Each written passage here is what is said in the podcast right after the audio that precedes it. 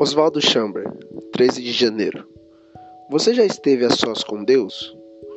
Quando Jesus ficou só, os doze interrogaram a respeito das parábolas.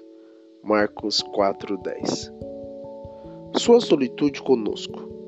Quando Deus nos chama à parte, mediante o sofrimento, quebrantamento, tentação, decepção, enfermidade, desejos frustrados, amizade desfeita ou mesmo uma nova amizade, quando ele fala conosco à parte, completamente em particular, e ficamos absolutamente sem palavras, incapazes de levantar uma só pergunta, é nesse momento que ele começa a nos ensinar.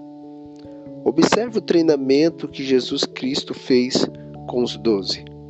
Os seus discípulos estavam confusos, não a multidão.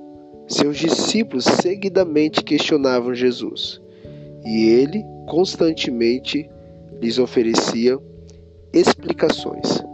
Mesmo assim, eles não compreenderam as respostas, até terem recebido o Espírito Santo. João 14, 26. À medida que você caminha com Deus, a única coisa que ele deixa bem claro é o modo que ele age com a sua alma. As, tri as tristezas e dificuldades da vida dos outros serão absolutamente confusas para você.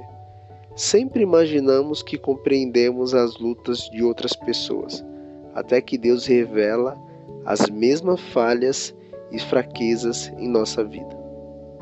Há diversas áreas de resistência, teimosia e ignorância que o Espírito Santo deve revelar em cada um de nós. Mas isso só pode ser feito quando Jesus nos chama parte para um diálogo particular. Estamos a sós com Ele nesse momento? Ou estamos mais preocupados com as nossas próprias ideias, amizades ou mesmo com os cuidados com os nossos corpos? Jesus não pode nos ensinar até que nada, que calemos tudo, toda a nossa inquietude intelectual e fiquemos a sós com Ele. Tudo para Ele. Oswaldo Chambra.